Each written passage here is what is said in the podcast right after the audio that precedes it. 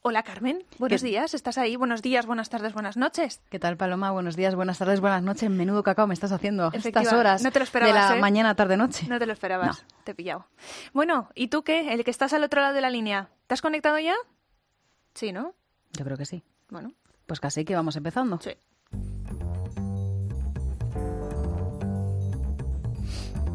Invitadas indiscretas con Carmen Ibáñez y Paloma Pauleta.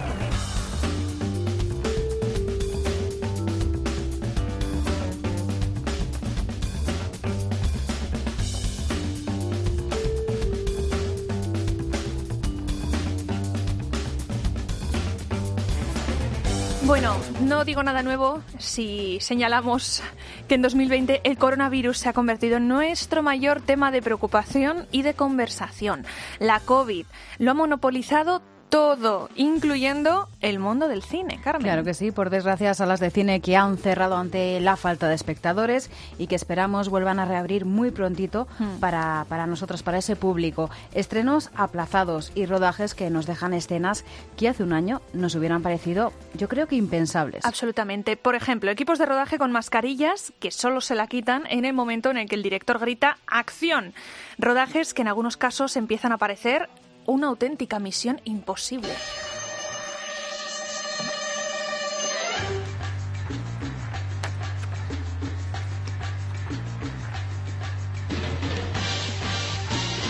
Y es que precisamente el rodaje de la séptima, ojo, Séptima. Séptima Yo no me parte. canso. No, no, no, yo, Yo no un me poco, canso. ya me cansé. Soy muy fan. Pero la séptima parte de esto que estamos escuchando, de Misión Imposible, está siendo muy sonado por una gran bronca que tuvo a Tom Cruise, el protagonista, precisamente le tuvo como protagonista de esa bronca. Esta vez no vamos a decir que estuviera en plan divo, ¿eh? Porque la realidad es que algunos trabajadores no estaban cumpliendo, bueno, con esas normas sanitarias. Sí. En un audio que ha difundido el diario The Sun, somos testigos del grandísimo, grandísimo, grandísimo mosqueo que tenía el actor.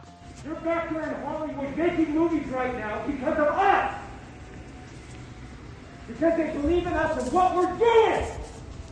I'm on the phone with every Básicamente explica que bueno, los rodajes están volviendo gracias a ellos, gracias a ese equipo de Misión Imposible 7 y que se pasa las noches al teléfono con las productoras, las compañías de seguros y que gracias a ellos, a los que estaban incumpliendo la norma, eh, bueno, podrían poner en peligro todos los puestos de trabajo y que ellos son los que tienen la responsabilidad de salvar esos puestos. Y entonces eh, es una gran bronca, se le escucha muy, muy enfadado. A mí me echan esa bronca y me tiemblan los, vamos, me tiembla todo.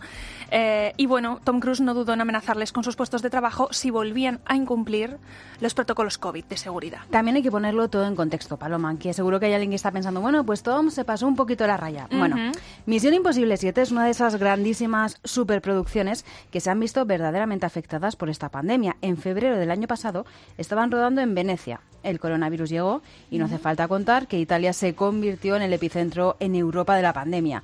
Consiguen volver a ponerse entre las cámaras en septiembre. Brote de COVID en el equipo, suspensión de la película otra vez. Total, que en esta tercera, a tercera va la vencida, debió decir Tom Cruise. Dijo, Y, y ya nadie, nadie, ni uno, como ni uno sea. sin mascarilla. No, no, hombre, claro, dices, o sea, como sea por otro brote COVID, por irresponsabilidad, es normal el cabreo. Bueno, en ese caso, cuanto menos comprensible, efectivamente, que haya perdido los nervios. Y es que había dos trabajadores que no estaban cumpliendo, iban ahí un poco, se hacían los remolones, que no cumplían con las medidas sanitarias para evitar contagios entre los trabajadores del equipo. Y seguro que tú que nos estás escuchando estás pensando, bueno, ¿por qué nos ha dado a nosotras dos para hablar de estos problemas en el rodaje de Misión Imposible 7? Bueno, porque esta bronca nos ha recordado las incontables veces, los incontables problemas a los que se han enfrentado tantas producciones de Hollywood para sacar adelante sus películas. Algunas de ellas consideradas algunas de las mejores películas de la historia, pero en las que en un momento u otro tuvieron que hacer frente a algunos, vamos a decir, problemillas. Sí, como siempre nos pasa, es poco más que probable que nos hayamos dejado 10, 200, 300 películas Sí. de las que hablar. Por lo que nosotros solamente vamos a escoger dos cada una. Otra y vez. ya, si tú quieres llamarnos, escribirnos, comentarnos Y decir, ¿cómo os habéis podido dejar fuera? este rodaje catastrófico, pues nos lo contáis. Y en la toma 2 que hagamos de esta serie de catastróficos rodajes de Hollywood, Eso es. la incluimos. Perfecto, me parece fenomenal.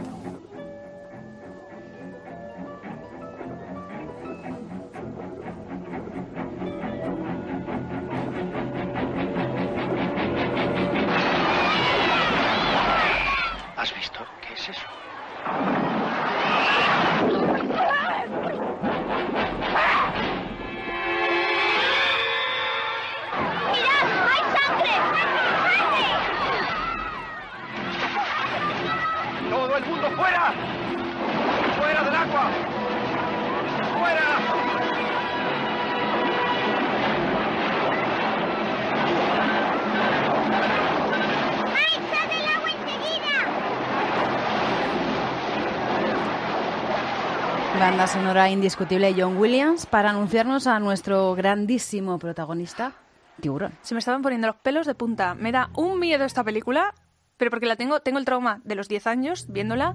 Mira, ves, escucho esto y ya.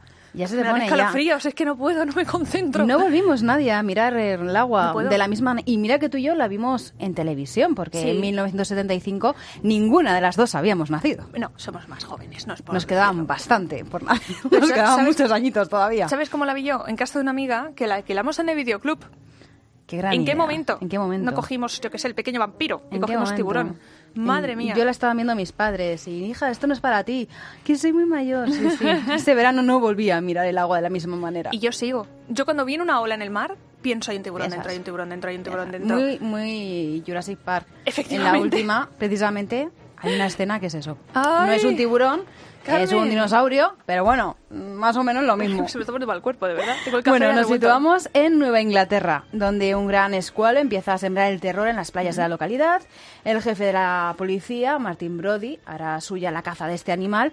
Y hasta aquí podemos contar, sin desvelar mucho más de la película, salvo que es de Steven Spielberg. Efectivamente, es de Steven Spielberg. La banda sonora, ha dicho Carmen antes, John Williams y la protagonizan pues Roy Scheider, Robert Shaw, Richard Dreyfus, los Reingari, bueno, muchos nombres sonarán, otros no. El rodaje se llevó a cabo en alta mar, lo cual complicó solo un poquito la grabación. Solo un poquito. No ayuda a que se rodara en el Océano Atlántico. Es la primera vez que se rodaba una película en alta mar. Porque normalmente estas cosas se graban en una piscina. ¿Por qué? Bueno, pues claro, que el mar es muy caprichoso. Oye, que tú no lo puedes controlar, que hoy está picado, mañana está en calma. Claro. Que hay olas, que se te mojan las cámaras. Que viene un tiburón de verdad, Que Anda, que no era de cartón. Que se te cuelan los barquitos Exacto. que estaban por ahí. Porque tú no cortas el mar como cortas una carretera. No. Ajá. Así que se te cuelan barcos en tomas que no deberían de andar por ahí. Por lo tanto, todo se dificulta. Hasta aquí podríamos decir que eran imprevistos dentro de lo previsible. Con lo que no contaban es con que el presupuesto se iba a triplicar y lo que iba a ser un rodaje de dos meses se convirtió en medio año. Total, que Spielberg 27 añitos y una auténtica pesadilla de película. Aunque el auténtico problema fue precisamente el protagonista, tiburón. Tengo que decir que tampoco tengo yo muy claro cómo no lo vieron venir meter un tiburón mecánico en agua salada de metal. A mí me suena que eso bien no va a salir, que las posibilidades de que se vaya a corroer el sistema puede ocurrir. Oye, no ni una ni dos ni tres veces, tres tiburones, tres fallidos. Usaron tres, Tres, modelos tres, tres, distintos. tres, y ninguno funcionaba correctamente. Madre mía, no, la verdad es que, bueno, pero, pero yo me imagino en esas cosas que a lo mejor pues en el momento pasas un poco por alto, son tantos los detalles que tienes que pulir que justo el tiburón, Mm. pues del material del que está hecho y tal, pues no cayeron. Vamos Ahora, a darle ahí un poco la... supieron, supieron sobreponerse, ¿eh? porque dijeron, bueno, pues si no tenemos tiburón mecánico, Mm. pues lo que vamos a hacer es que el público intuya que hay un bicho por ahí andando que Eso es quiere comerse mejor, sus eso es piernas. casi mejor. Y al final es el éxito de la película. Realmente todos intuimos al tiburón, pero al tiburón se le ve muy poquito. Mm. El miedo es la posibilidad de que esté. Y estas notas, que cada vez que suenan, Dun, dun, dun, dun, sí. He de decir que si alguna vez vais a un concierto de estos de homenaje a John Williams, Sí. que toquen esta banda sonora en directo, bueno, bueno, o sea, levantas los pies del suelo porque dices está debajo de mí. sí, totalmente. Pero hay que reconocer que esta vez el problema se convirtió en el mayor acierto. Efectivamente, en su mayor fortaleza, ¿verdad? Sí, totalmente. Y ahora nos Cambiamos. toca cambiar. Nos toca cambiar de temática y viajamos en el calendario, porque de 1975 viajamos hasta 1959 y del suspense y terror pasamos a la comedia. ¿Qué te pasa ahora? ¿Cómo pueden andar con estas cosas? ¿Cómo pueden guardar el equilibrio? Debe de ser según la distribución del peso, vamos. Y, y esta ropa tan ligera. Deben de constiparse muy a menudo. Deja ya los comentarios, vamos a perder el tren. Me siento desnudo. Creo que todo el mundo me está mirando. Con esas piernas estás loco, anda, vamos.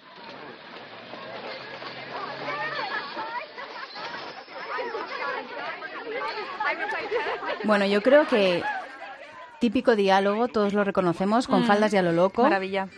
Película. Sí, es maravillosa. A ver, por si acaso hay algún despistadillo. Ay. Joe, al que da vida a Tony Curtis, saxofonista y mujeriego.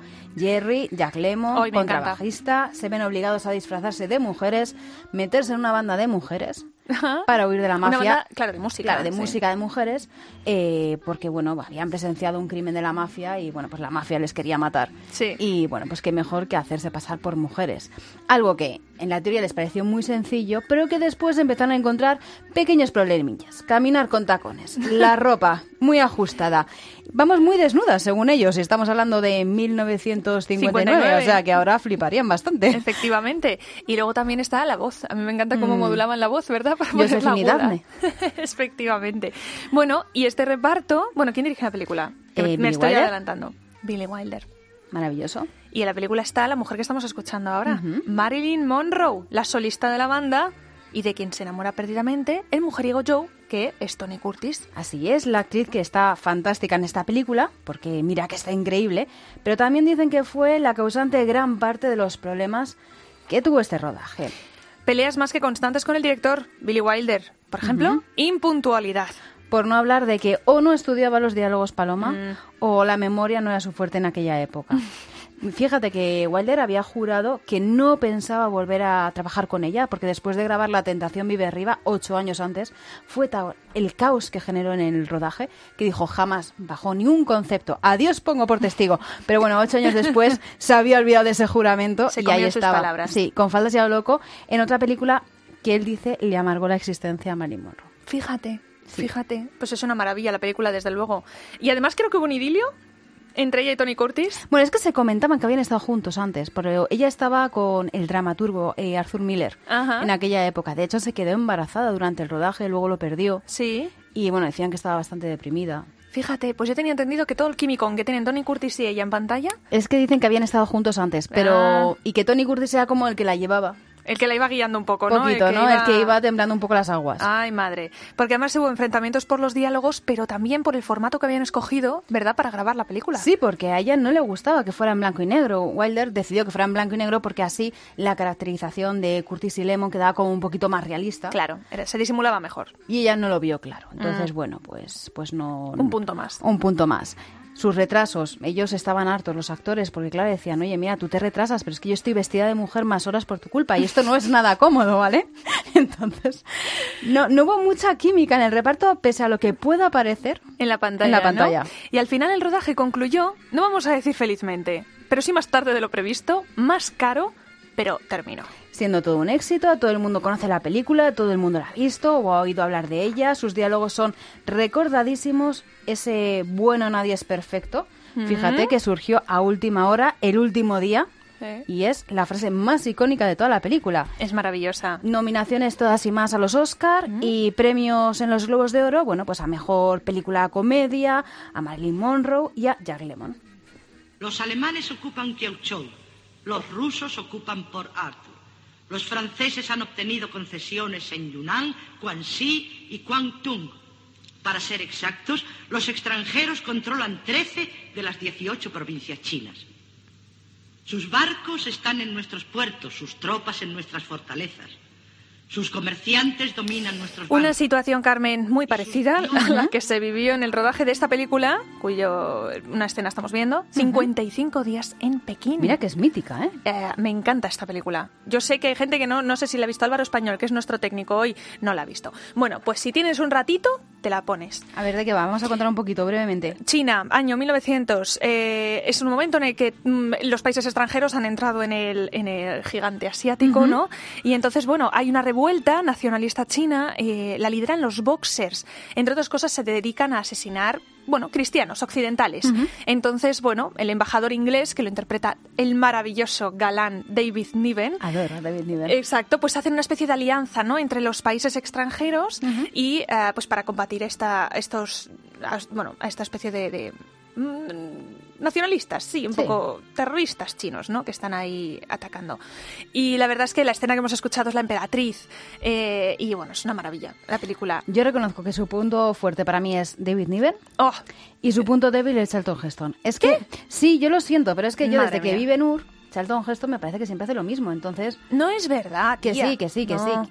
Cuando ruge la marabunta. Da igual, da igual. Están llegando las hormigas al mismo tiempo que él dirige la, la carrera esta de cuadrigas. Que no, que no, que a mí me parece que siempre hace lo mismo. Pues es una maravilla. Pero oye, que sí, que yo apoyo la película. Hombre, 100%. claro, Bueno, ¿y faltaría. qué pasó en este rodaje? Bueno, ¿qué pasó? Primero, hay que decir que está Charlton Heston, lo ha dicho Carmen, David Niven y entre otros Ava Gardner. Entonces, eh, la película es eh, del año 1963. ¿Qué pasa? ¿Qué Ava pasa? Gardner no debía de atravesar su mejor momento. Qué Y raro. Pasaba un poquito lo mismo que dicen con Marilyn Monroe. Llegaba tarde, Mm. pues algunos días a lo mejor salía de fiesta hasta muy tarde. Porque además hay que decir una cosa, que es que la película está rodada en Las Rozas, en Madrid, que construyeron ahí mm, verdad, una ciudad de Pekín enorme y, y porque era más barato y entonces se vinieron aquí a rodar. ¿Qué pasa? Pues que la fiesta madrileña, pues Ava Gardner llegaba tarde. además le encantaba el mundo de, de los toros y el mundo de la farándula. Es que Ava Gardner y- está muy unida a España. Está muy unida a España. Es una maravilla. Entonces, ¿qué pasa? Pues que se llevó a matar con Charlton Heston. Charlton Heston se ponía de los nervios. Por un lado, Charlton Heston estaba feliz de rodar con David Niven, pero por otro lado, no aguantaba a su coprotagonista, que además no diremos mucho, pero hasta cambiaron el futuro de la mm, de, la, de Ava Gardner en la película solo para terminar cuanto antes. Terminar cuanto antes, ¿no? Efectivamente. Oye, ¿y en taquilla qué tal? Porque esta es una película que Pues ponen muy mal. día sí día también. Muy es un mal. clásico. Sí, sí, pues muy mal. No, Eh, de muy hecho, mal. tal fue el batacazo que se pegaron que con la caída del Imperio Romano, película que creo que alguna vez hemos comentado, pues la productora de Samuel Bronston quebró. Tuvo que cerrar. Oye, menudo éxito, ¿no? Efectivamente. Pero oye, la película es un película. Sí, la película es un clásico. No olvides que soy Cleopatra, reina de Egipto, hija de Isis. Si yo lo digo y cuando yo lo diga, tú serás únicamente lo que diga yo y nada más. Ave, César. Descendiente de varias generaciones del vicio, degeneradas e incestuosas, ¿cómo es posible que te atrevas a llamar bárbaro a nadie? Bárbaro. Hija de un flautista idiota, borracho, que consiguió el trono con dádivas. Pusisteis un precio muy alto, ¿lo has olvidado? Estoy harto de ser condescendiente. No hacéis más que vivir siempre apoyados en las ruinas de vuestras glorias pasadas. Bueno, pues, es pues si te parece. Carmen, pues terminamos con una de las películas más caras de la historia, gracias a Álvaro Español, nuestro técnico. Nos ha aclarado datos. Un dato muy importante. Dice, yo es que estoy leyendo aquí que ponéis que empezó el presupuesto de la película eran 2 millones de do- 2.000 millones de dólares y Nos que termina arriba. con 44.000 millones. Dice, y es que me parecía un poco exagerado. Y eso, efectivamente. La película Cleopatra del año también 1963 empezó con 2 millones de presupuesto, termina con 44 millones de presupuesto, que no está nada mal, ¿eh? ¿Podemos pensar de dónde vienen los problemas? Eh, podemos intuirlo. Podemos intuirlo. Podemos intuirlo. Podemos intuirlo. 44 millones, que claro, ahora parece que es poco, porque ves, por ejemplo, Los Vengadores, ¿cuánto cuesta? Y dices, bueno, pues 44 millones realmente es el catering. Pero en aquella época, estamos hablando de 1963, Ajá. era un auténtico pastizal. Y estaban Elizabeth Taylor, Casinar, Ujú. Richard Barton, Casinar, ¿Cuántas Rex veces se casaron? Ah, no lo sé, pero el idilio varias, que tuvieron Richard. Barton y Cleopatra en esta, eh, o sea, Cleopatra y Elizabeth Taylor, pues a este sí que sí confirmado, detrás y delante de las Harrison. cámaras. Adoro a Rex Harrison. Sí, a mí también me gusta mucho. Bueno, la película, básicamente, que mm, duró cuatro años el rodaje. Cuatro años. Cuatro años. Seis meses de ellos, Elizabeth Taylor tuvo que estar fuera de rodaje porque tuvo una neumonía que casi se queda en el sitio. Vaya. Ah, se, mm, no me acuerdo cuántos vestidos eh, lleva ella, sesenta y tantos. La mayor parte del dinero se fue a eso. Tuvo cuatro Oscars la película, eh, dirección artística, vestuario, efectos especiales, fotografía. Oye, y esto del decorado, porque claro, es espectacular. Una de las grandes cosas que tiene esta película son sus decorados, que son maravillosos. Efectivamente. ¿Se desplazaron a Egipto? Sí. ¿O aquí No. Cartón piedra? Cartón piedra en dos sitios, además. En un principio, no me acuerdo si tuvieron que estar en Londres, montaron todo el tinglao, pero es que luego se tuvieron que ir a Italia, Ah, otra maravilla. vez a montar todo el tinglao. Entonces, bueno, la película fue un caos, pero eh, bueno, al final mm, casi pone, casi, casi hunde la productora, pero al final consiguió salvar los muebles, y nunca mejor dicho, consiguió salvar los muebles y oye, se ha quedado como una de las películas más importantes de la historia. Totalmente, totalmente. Cuatro Oscar. Maravilloso.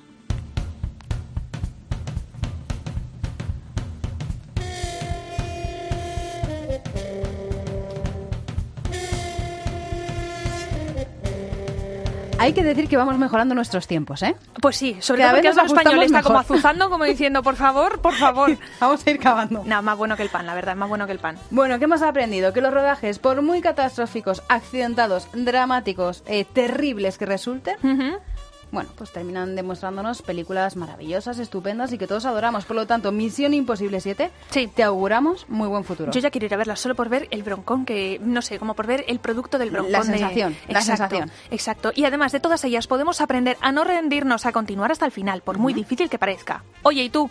¿Tú tienes en mente alguna curiosidad que nos quieras comentar del séptimo arte? Si es así, ya sabes, nos lo puedes contar en invitadasindiscretas.gmail.com.